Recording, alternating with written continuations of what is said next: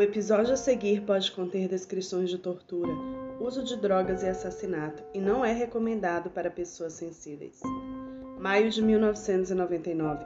Uma garota de apenas 14 anos entra em uma delegacia afirmando que estava sendo atormentada pelo fantasma de uma mulher. Os policiais, é claro, não a levam a sério, mas isso muda completamente quando a garota diz que o fantasma é de uma mulher que ela ajudou a matar.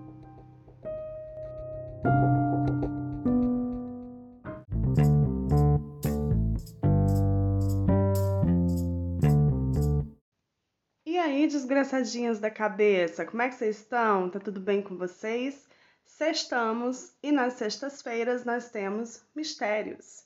Toda sexta-feira, gente, episódio novo aqui do podcast, tá? Semana passada saiu no domingo, né?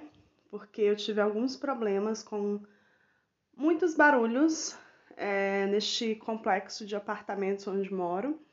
E infelizmente não rolou de gravar até sexta.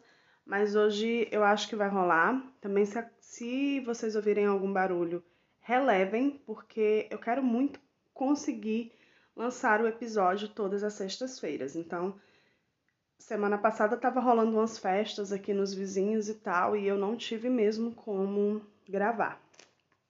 Mas hoje tá de boas, então se vocês ouvirem algum barulho, alguém arrastando as coisas, é, algum barulho de carro, relevem porque eu moro em frente a uma avenida, então vai rolar algum barulho. E eu tô com um vizinho novo no apartamento de cima e, nossa, mano, eu nunca vi uma pessoa gostar tanto de arrastar as coisas. Mas enfim, né?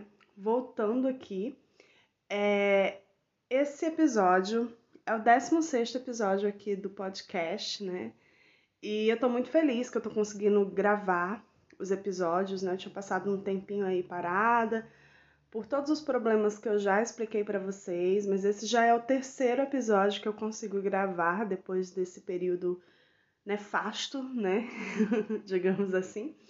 E eu tô bem feliz com isso. Eu espero que eu continue é, com a regularidade dos, dos episódios aqui do podcast. Eu já tô com mais três roteiros prontos, né? Então, só esperando mesmo para gravar.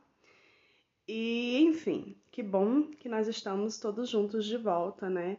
Se você não segue o podcast no Instagram, nos siga lá, porque lá você, você vai ficar sabendo das notícias, você vai conseguir falar comigo mais de perto e tal. E eu queria pedir uma coisa para vocês, que é: estou aqui bolando na minha mente desgraçada, né? É, um quadro aqui no podcast que seria, antes de entrar no caso do dia, contar algum caos ou alguma coisa que aconteceu com os ouvintes do podcast. Então, se você é, passou por uma experiência assim que para você foi meio traumática, sobrenatural, não sei, ou mesmo algo que não tenha sido sobrenatural, mas que te assustou muito, vai lá no nosso arroba, é, arroba Mistérioscorp no Instagram me manda no direct, tá? E eu vou fazer meio que uma coletânea é, dessas, desses, desses casos que aconteceram com os nossos ouvintes para fazer um quadro aqui no podcast. Então, sempre que eu tiver uma quantidade ok de experiências que vocês passaram, né, de casos, eu inicio o episódio contando algum caso de vocês, tá? Então é isso, gente. É, o caso de hoje é um caso bem forte, tá? É um caso asiático, um caso que aconteceu em Hong Kong. E é um caso que, tipo, tem umas coisas muito, muito, muito fortes. Então, se você é sensível, eu já vou deixar aqui bem claro que eu não aconselho você ouvir esse episódio até o final. Ou você pula na hora que eu vou entrar nos detalhes do que aconteceu. Vou tentar ser o menos gráfica possível, mas infelizmente eu vou ter que relatar o que aconteceu, né? E aí você pula mais para frente um pouco ou não ouve mesmo o episódio, tá? Porque é um episódio bem pesado. É um episódio que se assemelha ao episódio da Junco Furuta, tá, gente? Que foi um episódio bem difícil para mim de fazer, de roteirizar e de gravar. E hoje a gente vai falar sobre o assassinato da Fan Man En, e que é conhecido né, no mundo inteiro como o assassinato Hello Kitty. Fan Man En tinha apenas 23 anos quando o crime aconteceu. A Fan, ela teve uma vida bem difícil, uma infância muito difícil. Ela foi abandonada pelos seus pais. Ela cresceu em um orfanato lá em Hong Kong. E no meio de tudo isso, né, de toda essa falta de estabilidade familiar e tal, muito cedo ela se envolveu com drogas. Aos 16 anos, a Fan já usava drogas e para manter o seu vício, ela acabava se prostituindo e cometendo alguns pequenos delitos, como furtos e tal. A vida dela foi uma constante luta contra esse vício e ela alternava momentos de sobriedade com recaídas. Ela começava a tentar lutar para parar de usar drogas, passava um tempo limpa, passava um tempo sem usar, mas ela sempre é, tinha recaídas. Em 96, em maio de 1996, ela era dançarina em uma boate e conheceu um rapaz que também era usuário de drogas. Eles acabaram se envolvendo, se casaram e dois anos depois, em 98, ela deu à luz ao seu filho. Eles tinham um relacionamento completamente abusivo. Vários vizinhos, depois do crime, quando a polícia estava investigando sobre a vida dela e tal, relataram que havia muitos momentos de violência doméstica que eles escutavam barulhos que delatavam que estava acontecendo brigas muito feias na casa, que ela estava apanhando, ou que ela estava batendo no, no, no, marido dela. Então, tipo, era um, um ambiente completamente hostil. Então, era uma menina que teve uma infância sofrida, uma adolescência conturbada e quando entrou na vida adulta se envolveu em um relacionamento completamente abusivo e não tinha nenhuma estabilidade emocional, familiar, financeira. Enfim, ela teve uma vida extremamente sofrida mesmo antes de tudo que aconteceu com ela. Em 1997, a Fan trabalhava como recepcionista em uma boate e foi lá que ela conheceu o Sean Manlock. O Sean, ele era um chefão do tráfico ali na, na, na região e ele também era cafetão. Ele era envolvido com crime organizado e ele tinha um estoque enorme de metanfetamina, que era a droga que a Fan usava. Acontece que eles dois conheceram e a Fan, é, em uma das suas recaídas, acabou se envolvendo com o Sean e ela trocava favores sexuais por drogas. Eles meio que tinham um envolvimento de que ela prestava esses favores sexuais para ele e ele dava drogas para ela. E assim, gente, eu quero deixar bem claro que eu lembro que no episódio que eu falei da Junko Furuta, eu falei sobre o fato dela ser uma menina ok. Enfim, quando eu falei sobre a Junko Furuta no episódio que eu contei a história dela, eu disse que ela era uma menina calma, uma menina que não era envolvida com drogas e tal, mas mesmo que ela não fosse não justificava tudo que aconteceu com ela e o que fizeram com ela. E agora eu vou reiterar. A Fan era uma garota que sofreu a vida inteira, não teve estabilidade nenhuma, teve uma adolescência conturbada, se envolveu com drogas, se prostituiu. Em muitos momentos da vida dela, ela se prostituiu, trocou favores sexuais por drogas. E assim, para mim isso é muito triste mas nada disso justifica o que esse cara fez com ela. Absolutamente, não existe justificativa. Para mim, é um crime completamente hediondo. Então, estou justific... não estou justificando, né? Na verdade, estou reiterando isso para a gente não entrar nesse mérito de que, ah, mas aconteceu isso porque ela, né, se prostituía, porque ela estava envolvida com essas coisas. Não, gente, não vamos entrar nesse mérito. É, infelizmente, ela teve essa vida completamente conturbada, sem estrutura nenhuma, com momentos de muita é, de muito uso de drogas, né? Isso é bem triste, na verdade. Mas isso não justifica o que aconteceu. Até porque eu sempre digo, o corpo é dela e ela tem direito de fazer o que ela quiser com ele. Mesmo que a gente julgue certo ou não, é uma escolha dela, né? Mas vamos voltar ao caso agora. Então, como eu havia dito para vocês, o Sean era um sujeito muito perigoso e que por algum motivo, que não se sabe bem qual que é, ele tinha um apartamento de cinco quartos no distrito comercial de Hong Kong, super bem localizado, e esse apartamento era todo decorado com artigos da Hello Kitty. Então tinha almofadas, tinha bonecas, tinha ursinhos de pelúcia, coxas de cama. Ele tinha vários artigos da Hello Kitty. Eu vi em alguns lugares que isso acontecia porque ele se envolvia com meninas menores de idade, adolescentes que curtiam essas paradas. Mas eu não tenho certeza se era por esse motivo. Mas fato é que esse apartamento tinha esses rolês lá da Hello Kitty e tal. Enfim. A Fan, é, como eu disse para vocês, se envolveu com Sean e acabava trocando favores sexuais por metafetamina. Em um desses momentos, ela estava com ele, mas ela estava meio desesperada para usar droga e tal.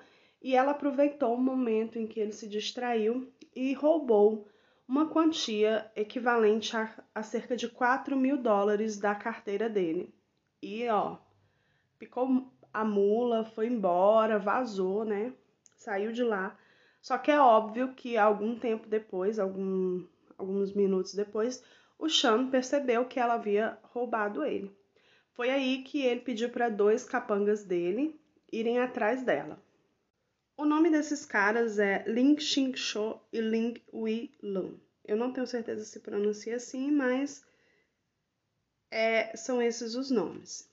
Esses caras foram atrás dela, ela vem até ele, pede desculpas, diz que vai devolver o dinheiro e ela realmente consegue, alguns dias depois, juntar a quantia de 4 mil dólares e dar para ele, a quantia que equivale né, a 4 mil dólares e, e devolve para ele. Só que o Sean diz que não é essa quantia que ele quer e que por ela ter roubado ele, ele vai adicionar juros. E ela agora está devendo a ele cerca de 10 mil dólares e ele dá um prazo para ela conseguir esse dinheiro, mas é óbvio que ela não consegue o dinheiro, né? E aí ele manda os dois caras irem buscar ela, levam ela até o apartamento dele no distrito comer comercial de Hong Kong, que é o dito apartamento lá decorado com os rolês da Hello Kitty. E a princípio o plano era fazer ela trabalhar como escrava sexual, se prostituir para pagar a dívida. Mas logo isso muda completamente e a história toma um rumo ainda mais sombrio do que usar uma mulher para trabalhar como escrava sexual. Bom, gente, agora eu vou falar um pouco sobre o que aconteceu com a Fan durante o período que ela ficou em cárcere privado nos, no apartamento do Chan. É, isso durou cerca de um mês, um pouco mais de um mês, e durante esse período ela foi estuprada, torturada, espancada diversas vezes. Então eu vou entrar é, em alguns detalhes sobre isso, vão ter algumas descrições um pouco gráficas. Então, como eu disse no início, se você é sensível, toca aí para frente um pouquinho, pula alguns minutinhos, porque vai rolar umas paradas assim bem, bem pesadas mesmo.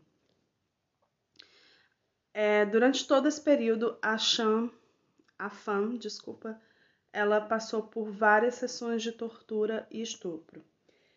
Ela foi queimada, o seu corpo todo teve queimaduras, eles se revezavam para estuprá-la, colocavam plástico derretido na pele dela, na barriga dela, e ainda a obrigavam a rir e dizer que estava feliz enquanto eles faziam isso eles obrigaram ela a comer as próprias fezes e beber a própria urina, obrigavam a usar imensas doses de metanfetamina, que ela ficava completamente incapacitada de fazer qualquer coisa, E quando ela estava desse jeito, eles espancavam ela novamente. Ela recebeu mais de 50 chutes seguidos na cabeça. E depois de um tempo, eles pararam de bater nela só com as mãos e os pés e começaram a usar barras de ferro, pedaços de pau, pés de mesa ou qualquer coisa que eles encontrassem disponível ali naquele momento. A Fan foi ficando cada vez mais debilitada, o seu corpo cheio de feridas que não eram tratados foram infeccionando e ela, no final, estava com o corpo completamente coberto por pus e feridas abertas. Então era assim uma situação muito pesada mesmo. E Durante essas torturas, eles chegaram a jogar pimenta nos olhos dela e em cima das feridas dela. Tudo isso foi descrito pela garota de 14 anos que, em maio de 1999, entrou lá em, na delegacia em Hong Kong falando sobre o fantasma da mulher que estava a atormentando. Essa garota nada mais era do que a namorada do Chan. Na verdade, ela era uma prostituta é, dele, porque ele era cafetão, e também tinha um relacionamento com ele. E ela participou de absolutamente tudo. O Sean levou ela para o apartamento e ela participava das torturas. Ela não só via, mas ela também participava, né? Ela participava ativamente das torturas e ela viu absolutamente tudo o que aconteceu.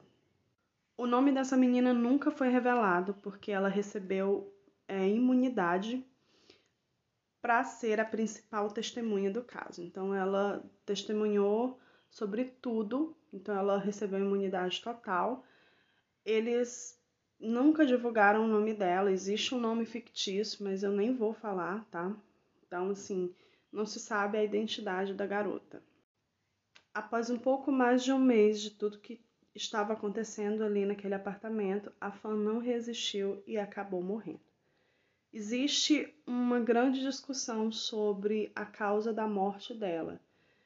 E os acusados falam que ela morreu de overdose com drogas que ela mesma administrou para ela, mas, né, a opinião pública tem dúvidas sobre isso, porque em, com toda a situação que estava acontecendo, é, com todos os ferimentos que ela tinha, todas as, as torturas pelas quais ela tinha passado, ela poderia muito bem ter morrido é, como consequência de tudo isso, né?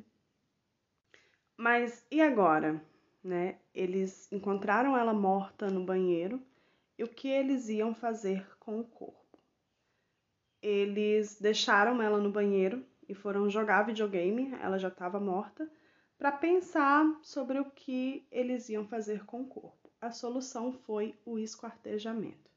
Foi aí que eles colocaram ela na banheira e sangraram ela, né?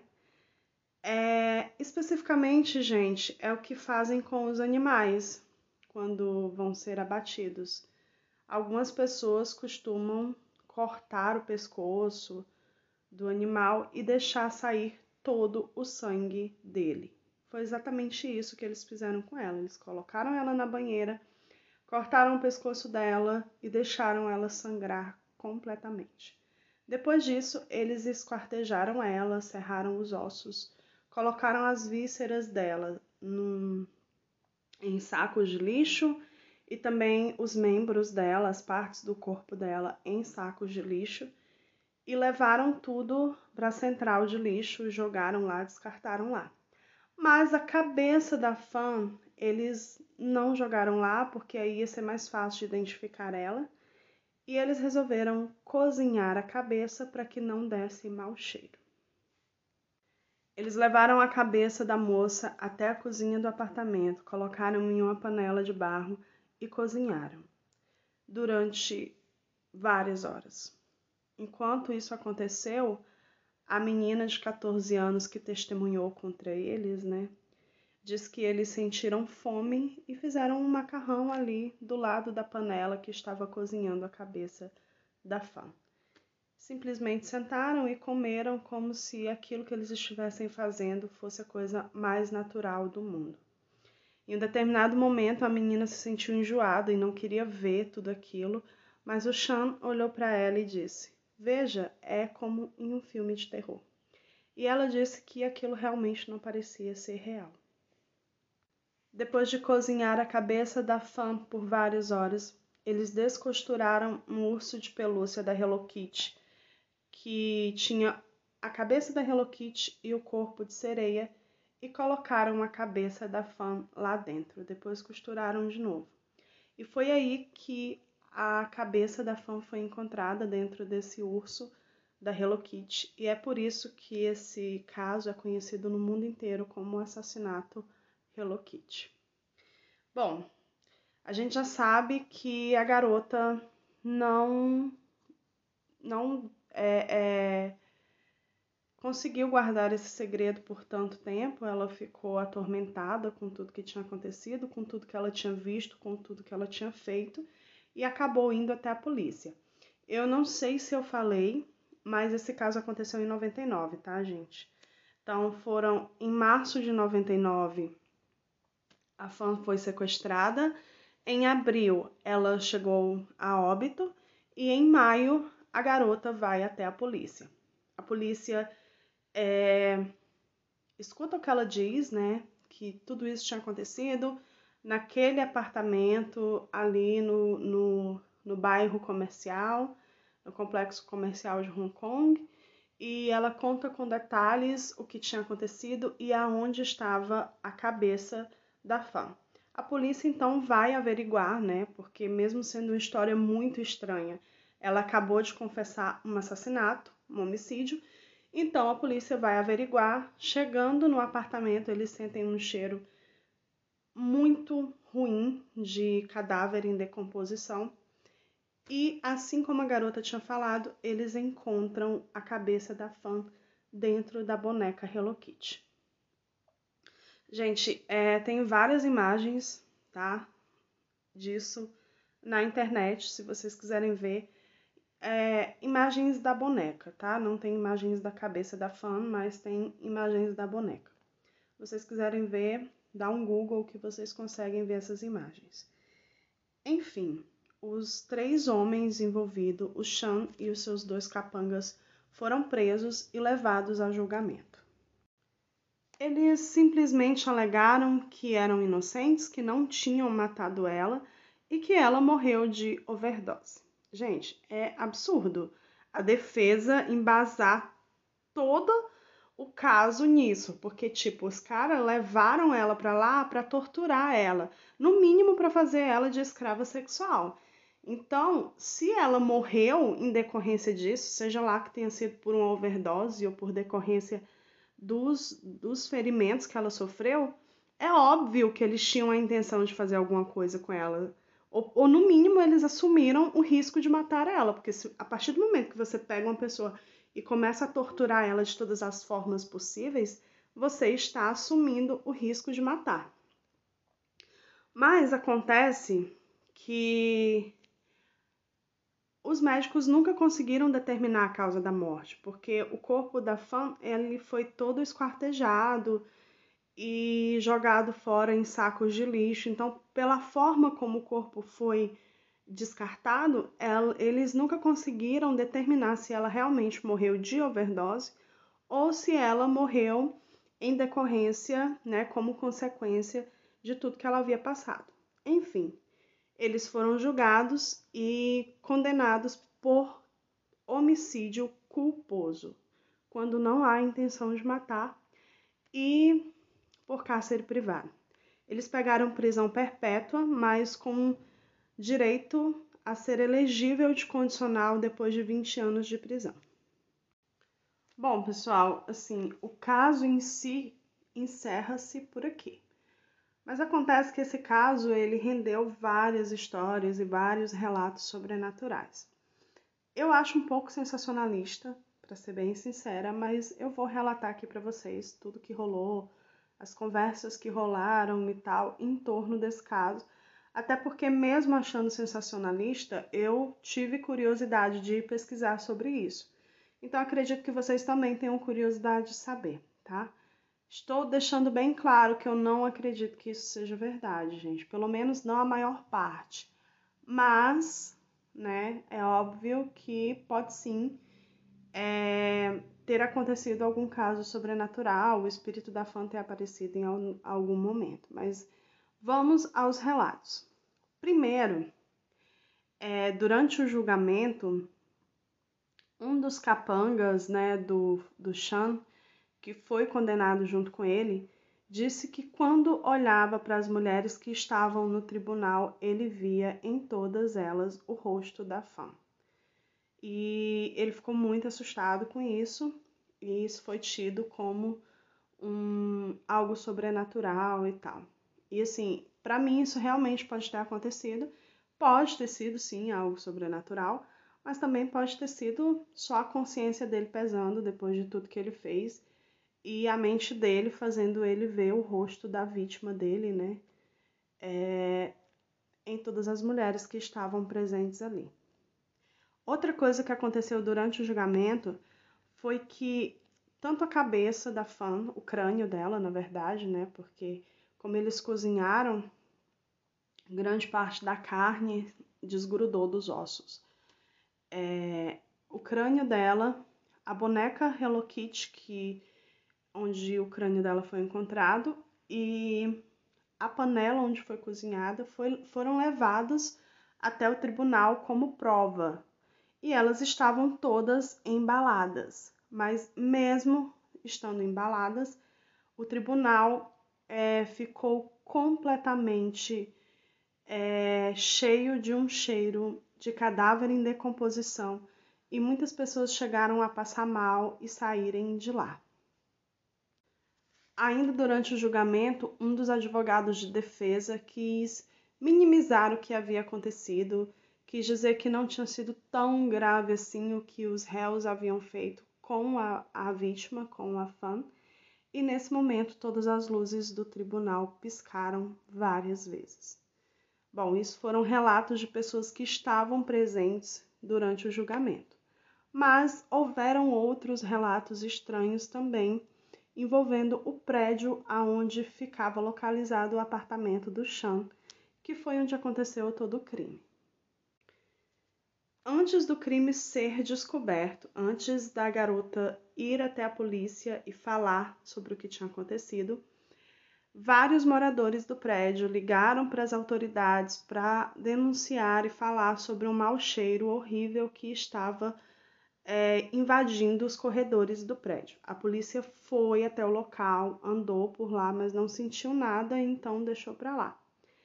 Depois que o crime foi descoberto, uma das policiais que foi até lá queimou carvão é, para a paz da alma da fã. E tipo, gente, para mim, às vezes eu digo que eu não sou cética, mas ao mesmo tempo eu sou cética com algumas coisas. Porque, tipo, eu não sei se já rolou com vocês de vocês estarem em um lugar e de repente bate um vento, sei lá, e você sente um cheiro estranho e depois aquele cheiro já não aparece mais. Pode ter sido isso. Os moradores eles estavam lá no prédio o dia todo, todo dia. Então eles podem ter sentido cheiro em determinados momentos, mas quando a polícia foi lá averiguar, não, não tava, o cheiro não estava exalando, entendeu? Então não se pode saber se era algo sobrenatural ou se era só realmente a polícia foi lá em um momento em que o vento não bateu em uma determinada direção e tal, então eles não conseguiram sentir o cheiro. Ainda no prédio, já depois do que tinha acontecido, duas mulheres alugaram um apartamento lá no quarto andar do prédio e elas diziam escutar uma mulher chorando durante a noite, repetidas vezes. Elas disseram que nem sabia, sabiam que havia acontecido o crime, né? Que o assassinato Hello Kitty havia acontecido naquele prédio. Enfim, Outro fato bem estranho sobre isso é que antes do corpo ser descoberto, uma família que morava ali diz ter visto uma mulher estranha e completamente atordoada na escada do prédio, chorando muito. Depois que descobriram o corpo, que o caso foi, foi levado à mídia, eles identificaram que aquela mulher era a fã.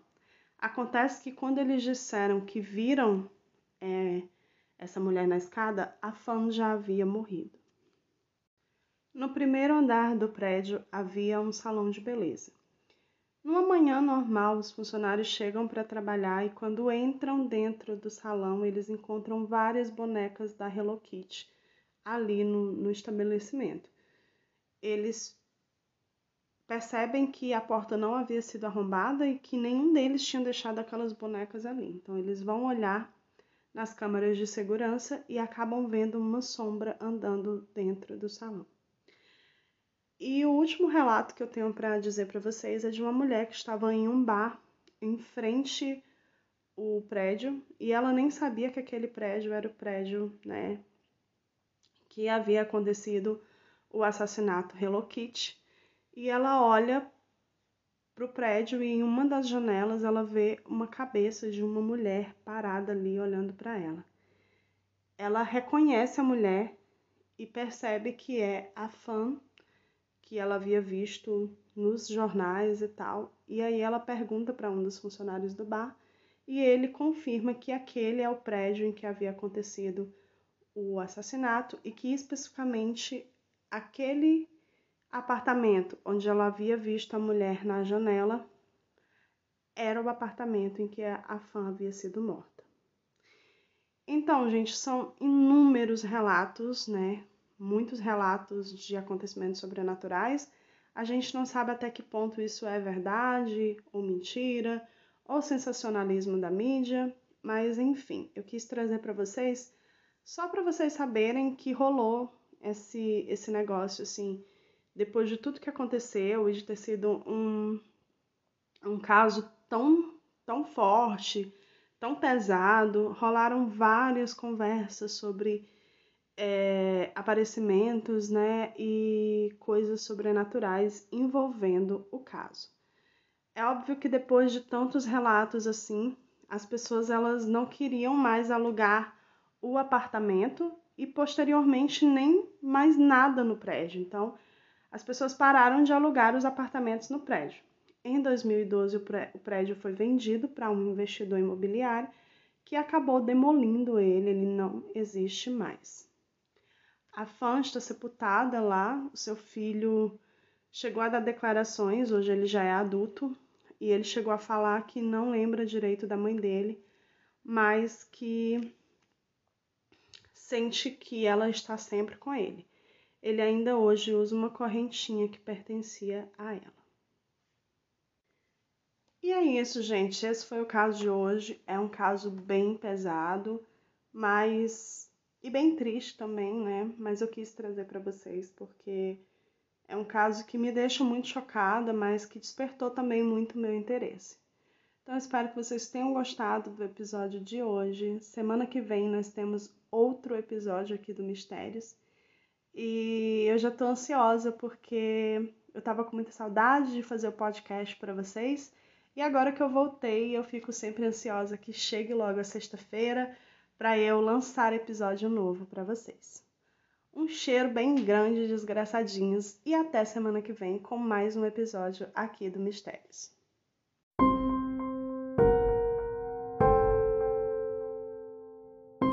O roteiro, produção e apresentação desse episódio foram feitos por mim, Nelly Araújo. Nos sigam também nas redes sociais, Instagram, arroba Mistérios Corp, Twitter, arroba Nelly Araújo 2.